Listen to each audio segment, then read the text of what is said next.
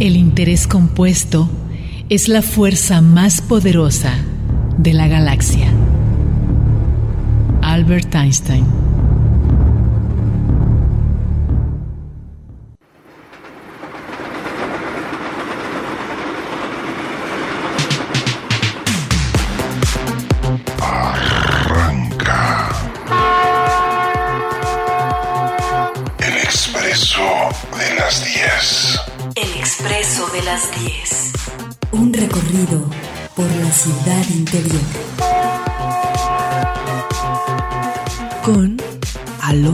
Alonso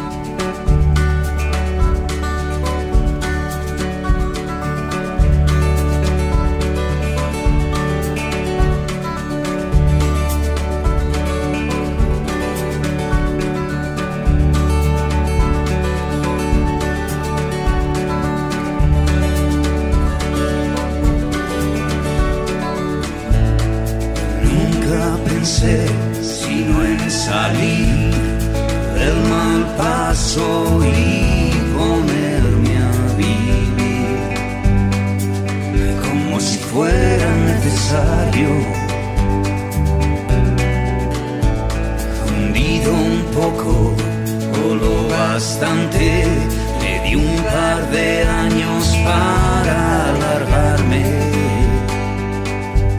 Y mientras tanto,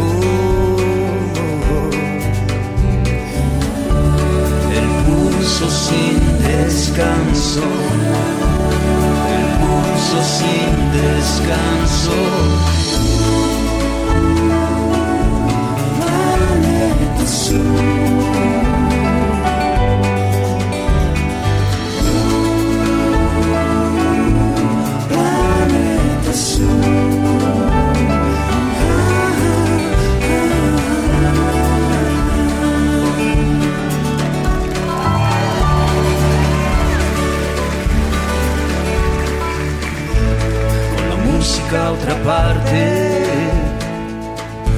donde cada instante pase a ser una hora sagrada.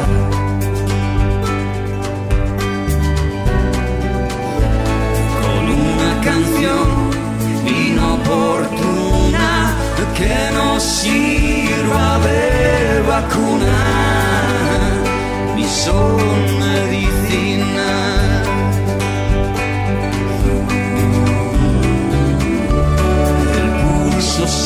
descanso, pulso sin descanso.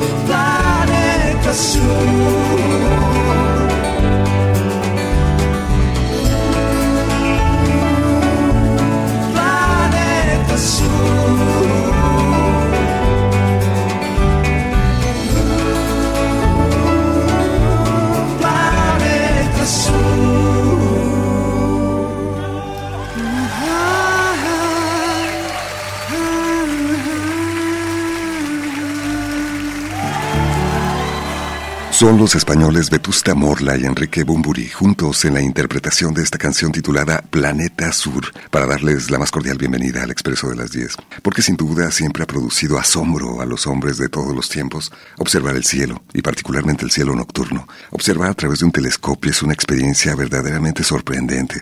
Poder ver la luna, los planetas, nada más sorprendente que observar repentinamente una estrella fugaz, un eclipse o un cometa, por ejemplo. ¿Alguna vez has observado el cielo nocturno? ¿Qué sensación te despierta? ¿Qué preguntas rondan por tu cabeza en torno a los agujeros negros, las estrellas, las constelaciones, la posibilidad o no de vida en otros planetas? ¿Qué tanto se parece la ciencia ficción que nos presentan, la literatura o el cine a la realidad que registran los especialistas dedicados a la astronomía? Como los invitados que nos acompañarán esta mañana aquí en el Expreso de las 10. Bienvenidos. Alonso Torres en el micrófono, Guadalupe Estrella en la producción, Evelyn Ramos en la asistencia de producción, Yaneli Herrera en las redes sociales, en operación técnica José Luis Vázquez y con el apoyo de Lolita Estrada, Dolores Hernández y Raúl Peguero les damos la más cordial bienvenida.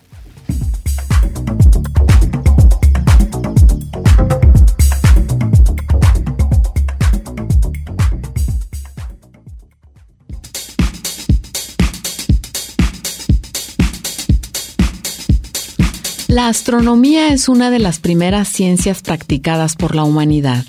Tiene como objetivo explicar los mecanismos de evolución de los astros y del cosmos mismo. Nuestra inquietud por conocer de dónde venimos y a dónde vamos es tan universal que puede especularse que es innata a la condición humana. Todas las culturas del mundo han desarrollado alguna teoría sobre el origen del universo, la creación de la Tierra, el papel de la humanidad en el cosmos y desde tiempo inmemorial han tornado su mirada al cielo y buscado respuestas en las estrellas al origen de la Tierra y de la vida misma. En nuestros tiempos, esta búsqueda es una empresa científica y no mítica.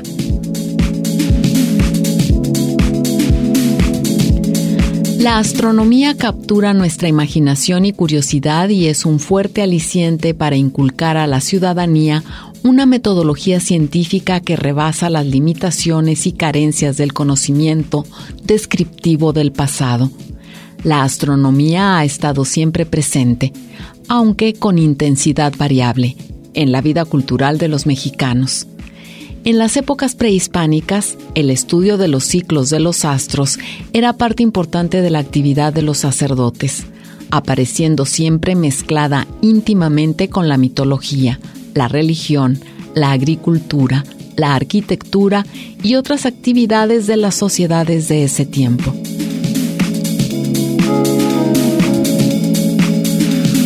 Hoy en el Expreso de las 10 recibimos con mucho gusto a especialistas del Instituto de Astronomía y Meteorología de nuestra universidad, quienes nos compartirán las maravillas del universo.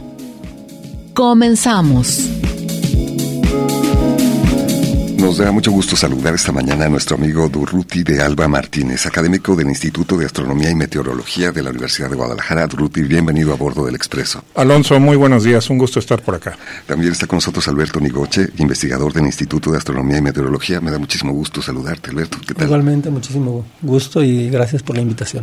Yo creo que eh, al hombre y las mujeres de todos los tiempos siempre les, les, ha resultado fascinante observar el cielo, ¿no te parece, Durruti? En mi clase de eh, introducción de fundamentos de física de hace dos horas, justamente entre las diapositivas, cuando les planteaba de esa curiosidad por conocer la naturaleza, tengo tres ejemplos.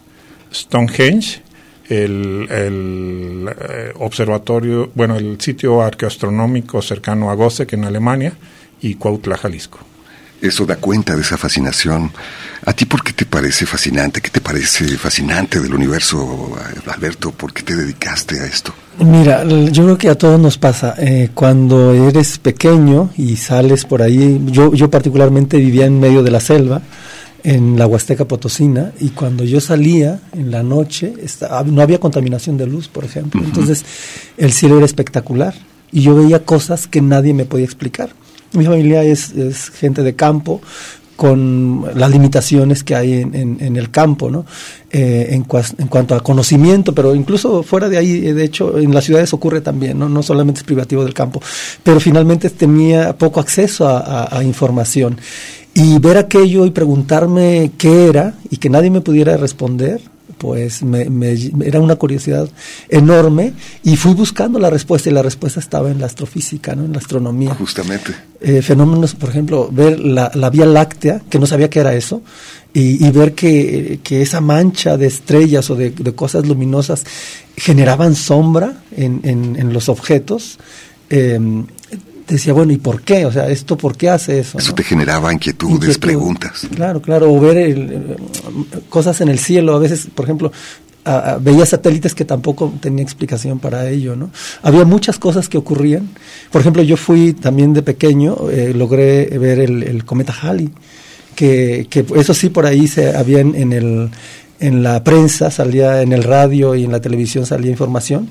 Y pequeñito, pues yo eh, salí en la madrugada a ver este, este objeto impactante, porque eh, tenía unas condiciones nocturnas en donde vivía. Muy favorables, claro. Y los cometas Durruti es algo que también ha llamado muchísimo la atención, es verdaderamente espectacular. Eh, tan espectacular que son motivo de la primera discusión científica en el continente americano, de la que alguna vez hemos dado cuenta por acá entre un natural de esta Nueva España, don Carlos de Sigüenza y Góngora, y un jesuita europeo que se educó, para hablarlo en términos que nos puedan entender, en el tecnológico de Massachusetts de su época, que era la Universidad de Ingolstadt. Me refiero al padre Quino. Y entonces, desde el siglo XVIII tenemos este antecedente histórico de los cometas en nuestro país. ¿Cómo podemos entender un cometa? Es parte del material primigenio de nuestro sistema solar. Aquel que no alcanzó a formar ni estrella, en este caso el Sol, ni planeta, ni asteroide.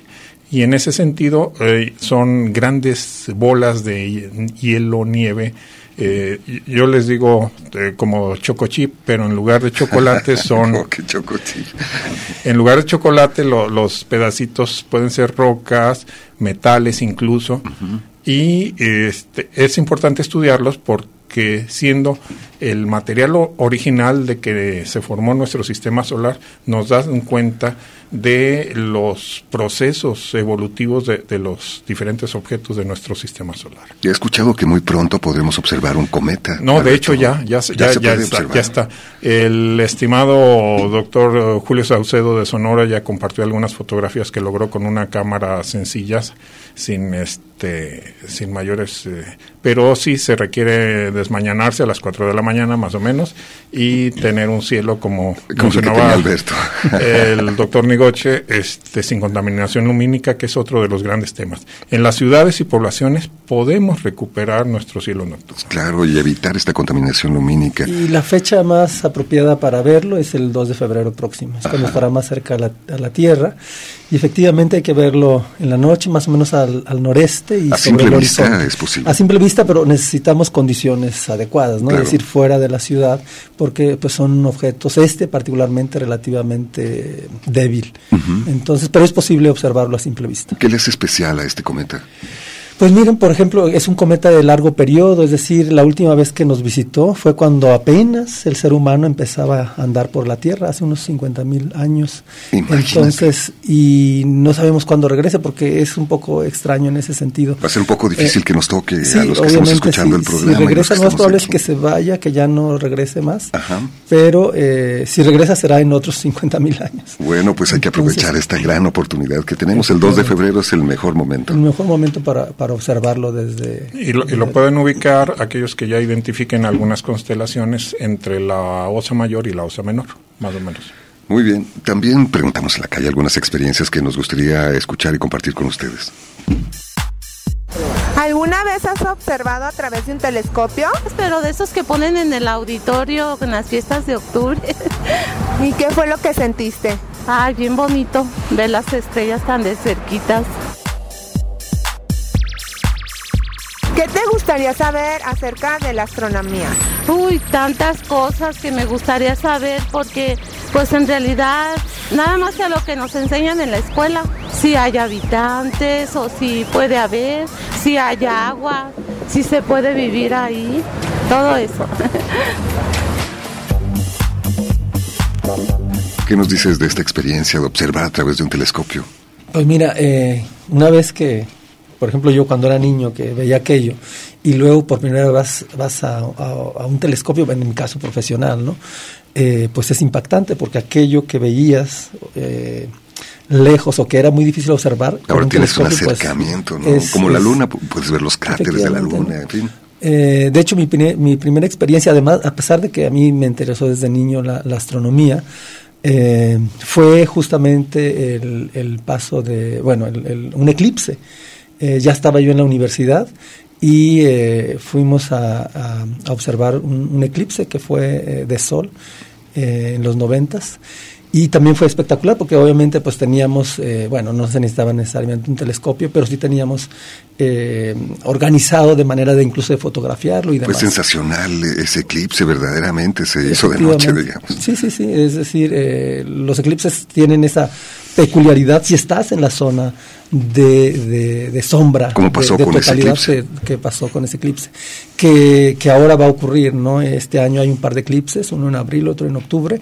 El de abril no se va a poder observar desde México, no lo vamos a poder apreciar, pero el de octubre sí, va a ser en la península de Yucatán, la parte de, de totalidad, bueno, realmente es un eclipse anular, no se va a cubrir todo el sol, pero la gran parte de ello, y es espectacular porque queda como un anillito, y en la zona de Yucatán eh, va a ser posible observarlo el 14 de octubre próximo. Recuerdo que en el Instituto de Astronomía era una costumbre de vez en cuando invitar al público para que viera a través del, telescopio. ¿Esto lo siguen haciendo? Eh, todos los viernes de ciencia, cuando las condiciones del cielo eh, y no se confabulan los compañeros meteorólogos, este, lo permiten, eh, hay observaciones. Y bueno, estamos como oh, hay que mencionar en un conjunto histórico el conjunto arquitectónico del Instituto de Astronomía y Meteorología en funciones en ese lugar, al menos desde 1894, es el único de su tipo y época aún en funciones en México. Este, uno de los proyectos de rescate de, de este año es reactivar el Observatorio Popular que se estableció en el año de 1956, que lo tenemos ahí en, en, la zona de Jardines es una gran oportunidad. Muchas personas desconocemos de esta posibilidad. Hay que aprovecharla y hay muchas buenas noticias en el campo de la astronomía que vamos a estar conociendo poco a poco esta mañana aquí en el Expreso de las 10.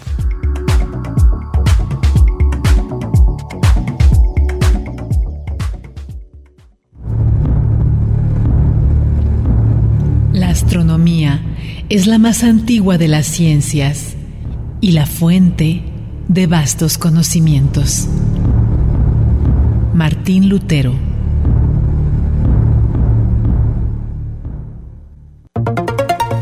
Di las palabras mágicas. El expreso de las 10.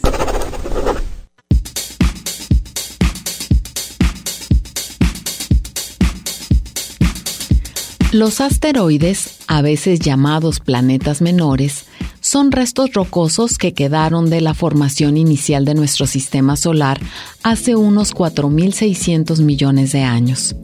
La mayor parte de estos antiguos escombros espaciales se pueden encontrar orbitando nuestro Sol entre Marte y Júpiter dentro del cinturón principal de asteroides. Los asteroides varían en tamaño desde Vesta, el más grande, con alrededor de 530 kilómetros de diámetro, hasta cuerpos que tienen menos de 10 metros de ancho. La mayoría de los asteroides tiene formas irregulares, aunque algunos son casi esféricos y a menudo tienen hoyos o cráteres.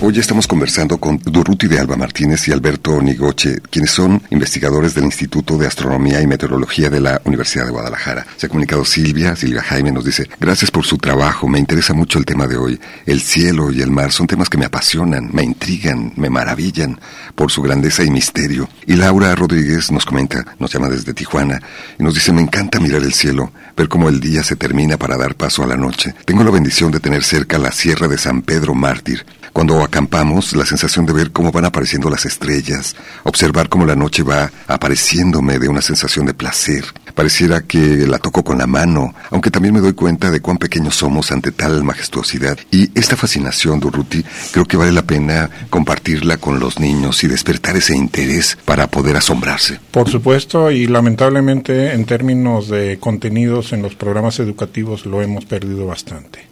Hasta por lo menos la primera mitad del siglo pasado, en bachillerato había una materia que era cosmografía, astronomía práctica, y, ya, no la tenemos. Y, y, más aún, hemos perdido drásticamente en el bachillerato los contenidos de física, tomando en cuenta que es la última oportunidad para aquellos que no van a dedicarse a cuestiones científicas eh, de tener una cultura sobre ciencia eh, eh, más o menos amplia.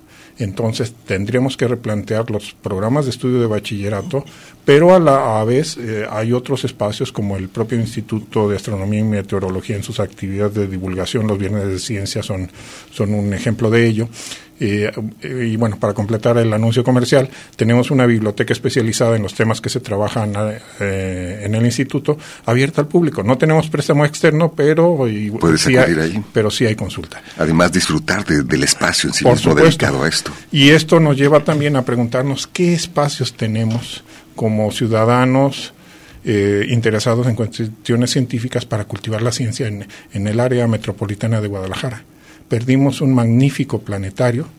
El que está funcionando no cumple lo, todo lo que cumplía el otro espacio y este pues nos están reduciendo las posibilidades de tener un magnífico museo de ciencias ambientales donde el cielo nocturno es parte del medio ambiente. Claro, pues cuestiones que hay que reflexionar desde luego también con relación a las políticas públicas. Otro de los temas que son fascinantes para las personas son los asteroides, por ejemplo. ¿Tú crees un asteroide puede llegar a impactarse contra el planeta Tierra? Eh, por supuesto que sí, porque pues mientras haya vida hay todo tipo de, respuesta, ¿no? No, no creo yo. Eso es puro, para mí es pura ciencia ficción, eso que pasa, no es para mí. Puede ser, ¿por qué no? Porque el espacio está en un constante movimiento, entonces puede ser, como pasó hace, dicen millones de años, ¿verdad? Sí, se estrella, ya se estrellaba antes. Entonces creo que podría volver a pasar. Sí, seguramente se traen por la gravedad a la Tierra. Pues esta es una de las dudas muy frecuentes acerca de los asteroides. Alberto, platícanos cómo podemos entender qué son los asteroides. Y las preguntas, es si se extinguieron los dinosaurios porque un asteroide impactó en la Tierra, si esto podría volver a ocurrir, si esto ocurre diariamente e incluso, desde luego, en menores proporciones. Mira, eh, como bien dijo Durruti hace un ratillo, em, los asteroides, los cometas, son restos de la formación del sistema, de, la estrella principal, nuestro Sol. Eh, en el proceso de formación de las estrellas es agregado de, materia y a veces no toda la materia cae al, objeto principal, que es eh, la estrella.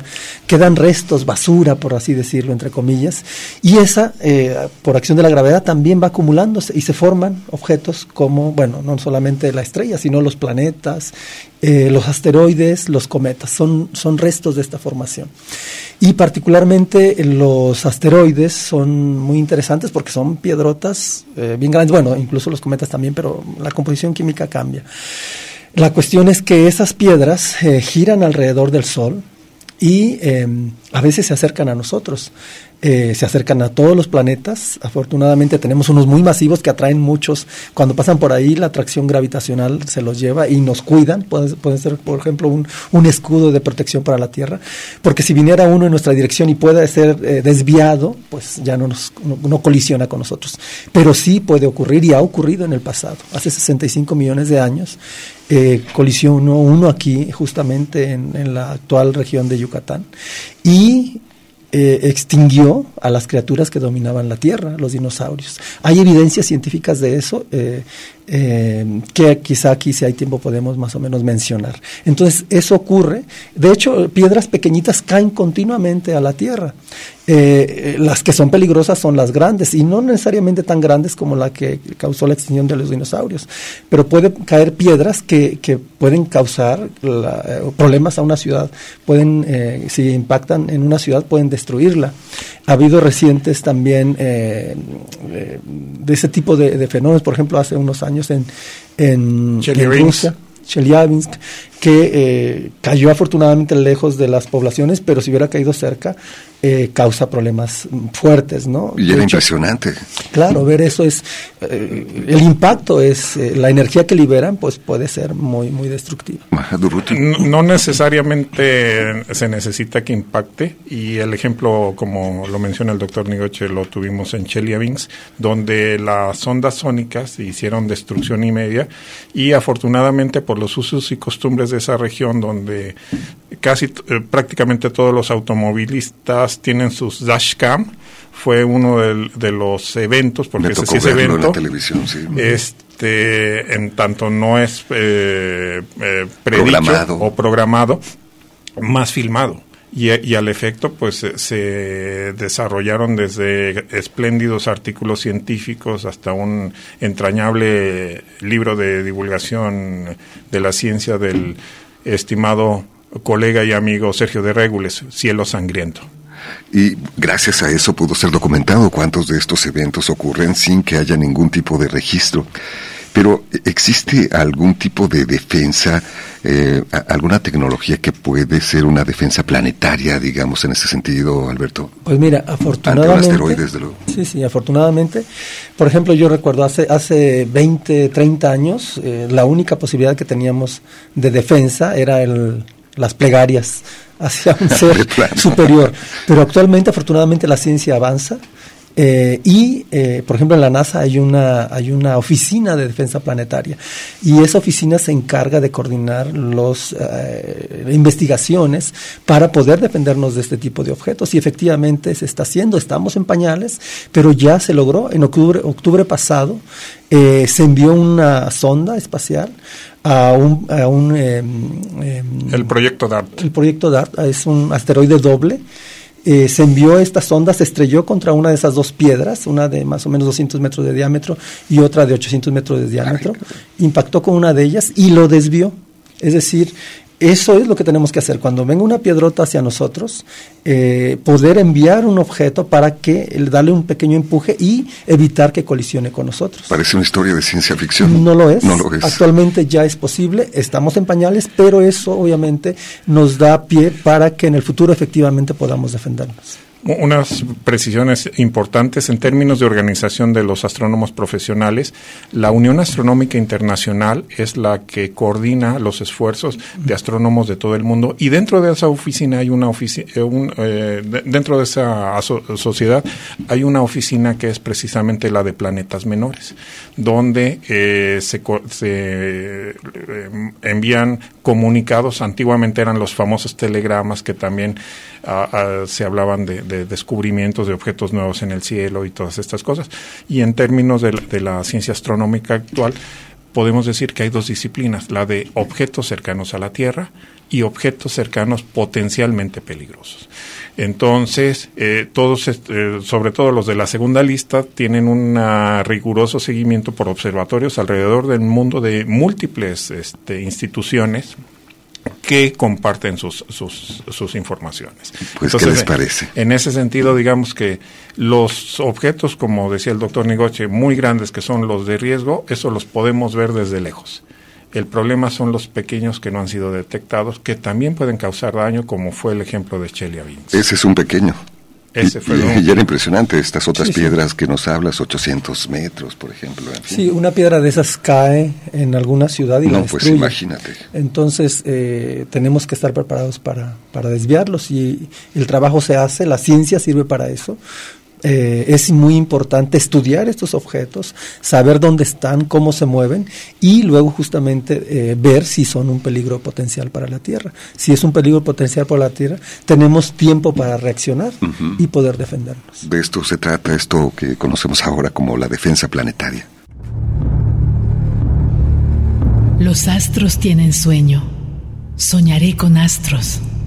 Es víspera del sueño. Aida Cartagena, Portalatín.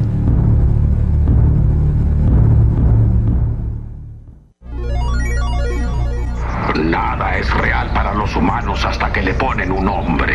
El expreso de las 10.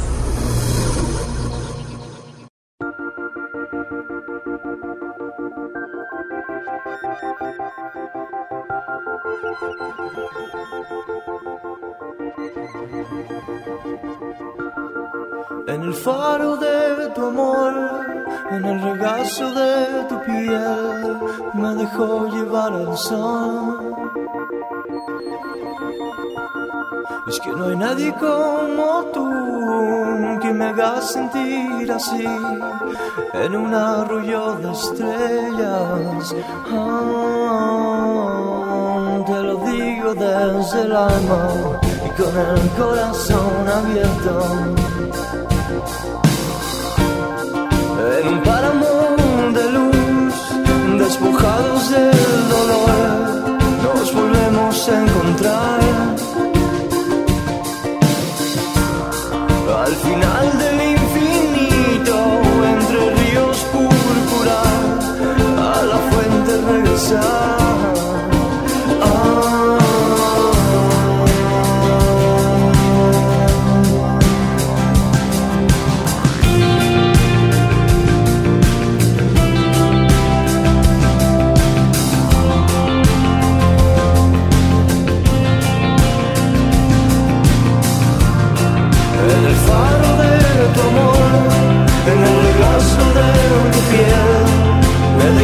Llevar el sol. Al final del infinito, entre ríos púrpura, nos volvemos a encontrar.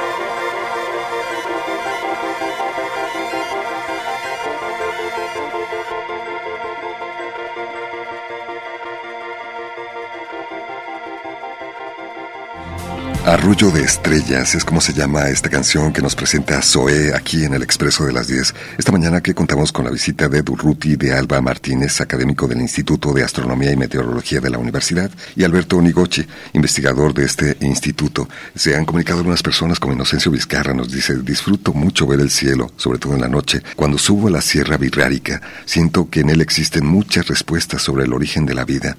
Otra persona se ha comunicado también, Alondra, cuando dicen que hay lluvia de estrellas, ¿qué es lo que está ocurriendo en el cielo? ¿A qué se refieren con esto de lluvia de estrellas? Pues mira, eh, justamente esos, eh, los cometas, cuando se acercan a la Tierra, a veces cruzan su trayectoria y los cometas van soltando eh, pedacitos, es decir, al acercarse al Sol decimos que se subliman, ahí hay por ahí unas reacciones químicas y parte del material va quedando. Eh, y eso queda justamente en la órbita de la Tierra. Cuando la, cuando la Tierra pasa por ese lugar, esos, esos restos de los cometas entran a la atmósfera. Son piedritas pequeñas, de estrella no tiene nada. Bueno, eh, del origen de las estrellas sí, pero finalmente son pequeñas eh, piedras que luego entran a la atmósfera y por eso vemos muchas o que entran eh, se ve espectacular en, en, el cielo la entrada de estos objetos, porque al, al, en el roce con la atmósfera eh, aumenta la temperatura y entonces eh, como fuego los vemos. ¿no? Sí. Eso es el, la, las lluvias de estrellas. Otra persona nos pregunta, Durruti, ¿qué son los hoyos negros? Tu, tu mera materia. ¿no? Pues, no, no, propiamente, pero algo sabemos de eso. bueno, los hoyos negros, en una primera aproximación y una definición muy sucinta, son objetos muy masivos, muy compactos. Tan masivos y tan compactos que ni la propia luz, que sería la, acepción original, puede salir de ellos.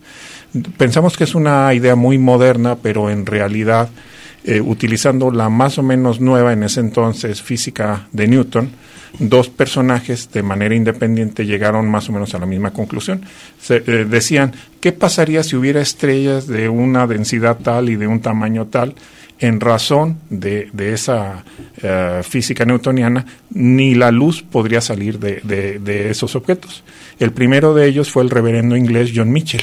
Él lo publica en 1784 en las Philosophical Transactions de la Royal Society de Londres. Se puede recuperar el artículo, es una maravilla. El título es horrible, larguísimo, pero ahí viene esa descripción. Y de manera independiente, hacia 1796, el gran matemático y astrónomo francés Pierre Simon de Laplace, en su libro El sistema del mundo, eh, publica un, eh, tiene un parágrafo sobre los, las estrellas invisibles, que tiene un razonamiento análogo al que hace John Mitchell, y él dice, eh, en razón a esto es posible que los mayores objetos en el universo sean invisibles. La idea era tan extraña que para la segunda, tercera edición del libro ya desaparece el parágrafo de, los, de las estrellas invisibles. Tendríamos que esperarnos hasta el siglo XX, con la tecnología del siglo XX, casi XXI, para tener las primeras evidencias observacionales eh, indirectas de que en efecto existen los hoyos negros. Y con la visión que nos da la física relativista, sabemos que son singularidades espaciotemporales, donde ese espacio-tiempo se curvó sobre sí mismo. Es una manera, digamos, de tratar de explicar todavía hay muchas cosas que no sabemos de hoyos negros. ¿Alguna fuente que nos pueda servir para profundizar un poco más? ¿Algún libro, un artículo? Bueno, para profundizar, sí, quizá para el público en general, una explicación muy sencilla es, eh, estamos sentados aquí, seguramente los radioescuchas ahí en su casa también, uh -huh. o estarán por ahí, y están justamente sentados o parados porque la Tierra tiene una masa y esa produce una fuerza de gravedad. Eso es lo que nos dicen las teorías de la física. Para poder eh, escapar de esta fuerza gravitacional, pues tendríamos que aplicar otra. Es decir, por ejemplo, si yo brincara, bueno, ustedes pueden hacerlo, ahora brincan y vuelven a caer. ¿Sí? Y para que puedan salir de este campo gravitacional necesitan hacer un brinco muy, muy intenso. Eh, imagínense ahora un fotón, la partícula de luz, está ahí cerca, o está en la estrella esta, en el hoyo negro, y quiere escapar, quiere brincar, pero no puede porque la fuerza gravitacional es mayor que la fuerza que él puede eh, ocupar para salir. Entonces, efectivamente, ese fotón no sale. Como no sale, pues no es luz, no hay luz, este agujero o esa cosa es negra, es invisible. Uh -huh. Y en cuanto a bibliografía, en español tenemos un texto maravilloso del eh, científico mexicano, el doctor Shahen Hassian Salerian, es Los hoyos negros y la curvatura del espacio-tiempo en la colección La Ciencia para Todos. También eh, hay una traducción al español de Los hoyos negros del astrofísico francés Jean-Pierre Luminet, que por cierto es un magnífico este, novelista de novela histórica científica. Bueno, aquí tienen algunas recomendaciones para quienes estén interesados particularmente en este aspecto. ¿Sabes qué son los hoyos negros? Eh, son los que están en la capa atmosférica. No, pues de, sí, los hoyos negros, pues no, no tengo idea. Son los que están en el universo, en el espacio, que nadie sabe. espacio en el universo, que no hay nada pues. Eh, según yo son como cúmulos muy grandes de materia que absorben todo lo que tienen a su alrededor. O sea, a mí se me figura como un tipo así como gusano, en donde entran toda la, toda cualquier este, materia de- del universo y ya jamás, jamás sale. Se desintegra para mí, para mí se desintegra. Se ha comunicado otra persona y quiere preguntarles a qué hora se va a poder ver el cometa el día 2 de febrero. Él felicita además eh, a nuestros invitados y algunas recomendaciones para poderlo observar. ¿Qué nos dirías, Alberto? Pues otra vez, eh, alejarse de la ciudad de Guadalajara si están aquí, salir a donde, digamos, la contaminación lumínica eh, sea menor, puede ser eh, también un lugar alto para que eh, el horizonte quede un poco abajo y tengan más, eh, no más visibilidad, pero sí que el horizonte quede abajo para poder ver cuando empieza a, salir el, el- el cometa. Realmente eso debe a la, a la rotación de la Tierra, pero la apariencia es ese que empieza a salir los objetos sobre el horizonte. Y eh, pues en la madrugada, más o menos del, del 2 de, de febrero, eh, De, de hecho, desde ahora ya pueden observarlo. Sí, sí, eso es posible. En este momento, si ustedes salen en la noche, ya, pero el máximo, digamos, eh, como es débil, la máxima brillo, por decir así, pero en este momento, pues ya se puede, se puede ver. ¿no? La recomendación es esa, lugar- lugares alejados de las ciudades para poder observarlos. Que haya menos contaminación lumínica, Sí. por ejemplo. De hecho, en días pasados fue su máxima eh, aproximación al Sol, que en términos de la radiación solar y la interacción con el material del núcleo cometario implica que la cola sea más grande. Entonces, eh, si bien está más retirado de la Tierra, es posible observarlo. Cuando lo tengamos más cercano a la Tierra, la actividad probablemente no sea tan intensa como en estos días. Aunque hay que eh, recalcar que este cometa viene más o menos de frente, entonces la cola no es muy visible. Eh, y como es débil también, pues se va a poder observar menos. Lo vamos a ver un poquito más. Actualmente lo pueden observar como una estrella algodonosa. Sí, sí. La, la cola es difícil observarla porque lo, lo- lo traemos de frente. Si viniera un poquito de lado, Sería podemos ver más, más la, la cola. Claro. Acuérdense que un cometa es un núcleo, una bola, y luego, como se está acercando al Sol, el Sol, eh, hay un viento solar que decimos nosotros, Viento solar. que hace que las partículas que se van desprendiendo de esa, de esa roca sucia eh, vayan con- en, en el sentido contrario al, a la- bueno, que el, el- el viento solar arrastre esas, esas partículas, entonces se forma una cauda, una cola, y es espectacular. En este caso no tanto porque viene más o menos de frente hacia nosotros, sino esa cola no es totalmente aprecia- apreciable, digamos. Es recomendable verlo a través del telescopio, con binoculares, a simple vista. Sí, sí, obviamente a simple vista es posible, pero si tienen la facilidad de unos binoculares o un telescopio, pues Tendrás adelante. más detalle. Claro, claro, pueden acercarse con a ver más detalles de, de estos de este objeto. Es el 2 de febrero, la El 2 de fecha febrero. propicia, pero ya desde este momento Digamos- nos dicen es posible. Sí, pero si ahora tienen una oportunidad de, de salir y, y observarlo, pues ahí está. Bueno, pues cosa de, de aguantar un poco el frío, levantarse temprano y tratar de descubrir este cometa. Vamos a la pausa y continuaremos. Déjate llevar por El De las 10.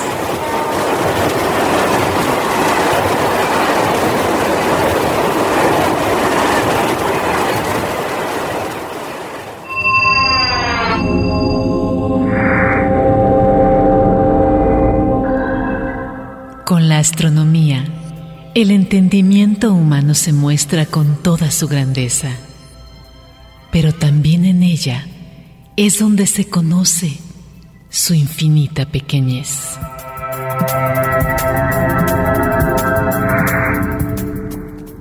Georg Lichtenberg Gracias por seguir con nosotros. Esta mañana estamos conversando con Durruti de Alba Martínez, académico del Instituto de Astronomía y Meteorología de la Universidad de Guadalajara, y Alberto Nigochi, investigador de este instituto. Se ha comunicado Miguel, uno de nuestros redescuchas, y nos comenta, la sensación que me da observar el cielo es de pequeñez y un conflicto al no entender en mi cabeza lo que significa el infinito. No concibo que el cielo, el espacio, no tenga fin. Sigo esperando el día en que alguien descubra que está contenido en algo más. Me causa mucha confusión al tratar de pensar en infinito. ¿Qué nos dices, Alberto? Mira, eh, en- de acuerdo a las teorías del universo que tenemos actualmente, quizá cambien en el futuro, pero es lo que tenemos ahora, la, la- la ciencia nos da para eso.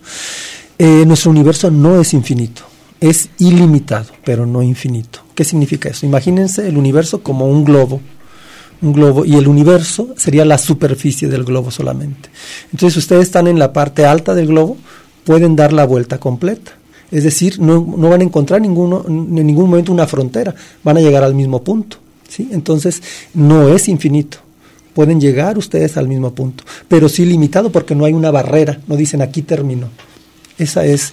Pensando en términos de dos dimensiones. Claro, claro. No existe la tercera dimensión. Eh, en este en este en este en este ejemplo digamos no tenemos algo más ilustrativo para que puedan comprender ese concepto. Es mucho más elaborado. Y en el Eh, caso de nuestro universo estamos hablando de por lo menos cuatro dimensiones aunque algunos teóricos andan por allá por las eh, 11 12 dimensiones. Sí, la, la teoría, eh, digamos, no tenemos evidencia, siempre se especula, ¿no? Pero lo que tenemos ahora es un universo de tres dimensiones físicas y el tiempo, que serían cuatro dimensiones. Se comunicó también Sergio García. Cuando miro el cielo, que de hecho es algo que hago siempre por las noches, se viene a mi mente que hay detrás de ese telón oscuro que da tanta paz observar. Imagino si algún gigante se asoma a mirarnos y juega con nosotros. También se viene a mi mente la posibilidad de un día ir y venir a las estrellas. Sé que son solamente sueños por el momento. Algunas personas se preguntan si hay vida en otros planetas. ¿Ustedes qué dicen? Mi respuesta es sí. El problema son las distancias eh, y la edad del universo, que es un universo jovencito, para desarrollar las tecnologías que nos permitieran esos viajes tan largos. El problema entonces es distancias y tiempo de nuestro universo. Pero eh, conocemos muy bien cómo, bueno, más o menos bien dicen los biólogos, y al efecto creo que el 27 estará por acá el doctor Antonio Lascano Araujo hablando sobre eso. Interesantísimo. Entonces, eh, de hecho, eh, se ha abordado desde la perspectiva científica, justo estoy empezando a revisar uno de los primeros libros so- sobre... eh, voy a hacer la traducción, como diría algún programa de aquí de Radio Universidad de Inglés para Tapatíos, de salseras voladoras. Salseras voladoras. Que eh, es un texto de 1953 del investigador, del doctor en astrofísica Donald Menzel de Harvard.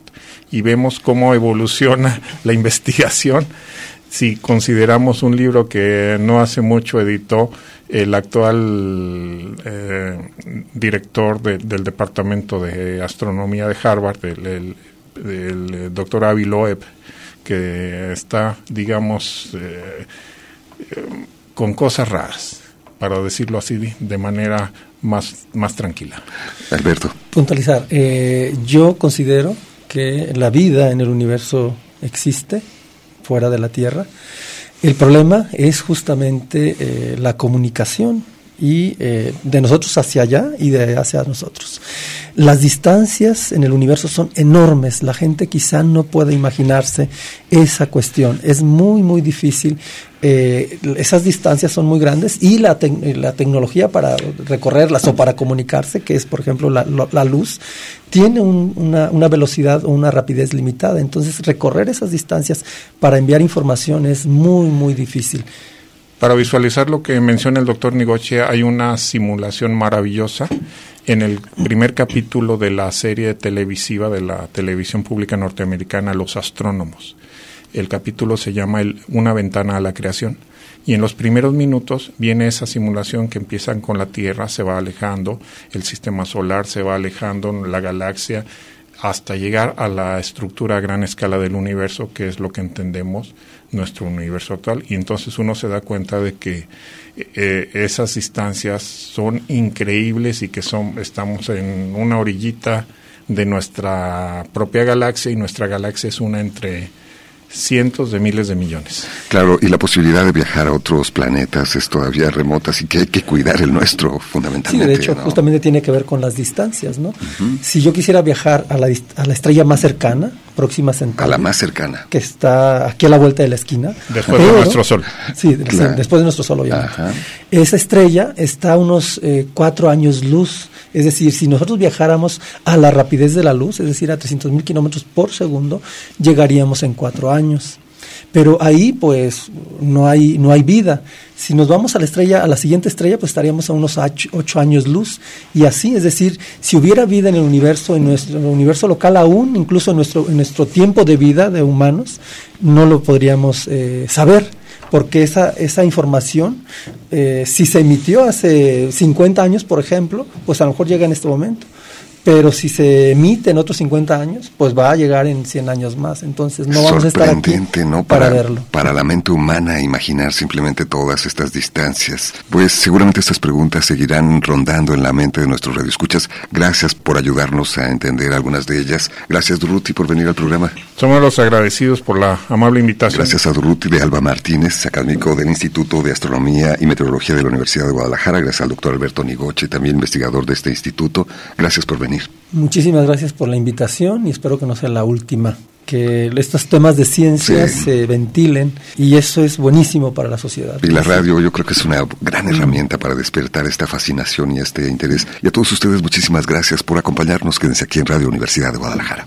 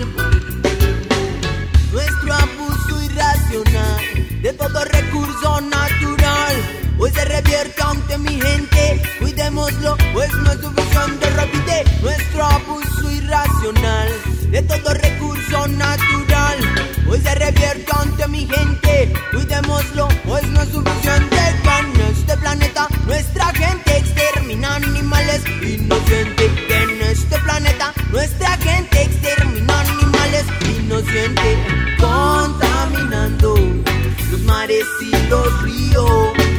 Sin nada dejaremos a nuestros niños, contaminando los mares y los ríos.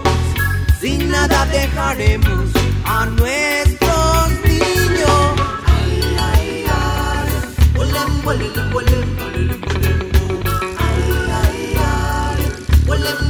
olem. one little, one little,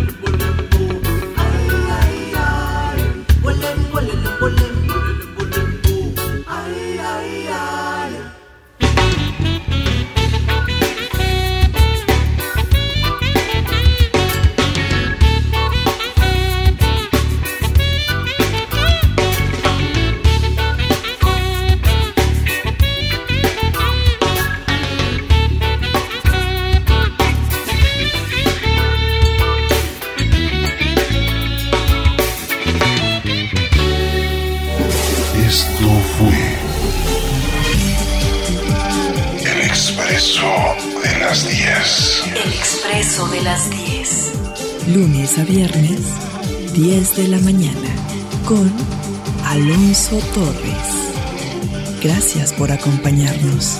El expreso de las 10.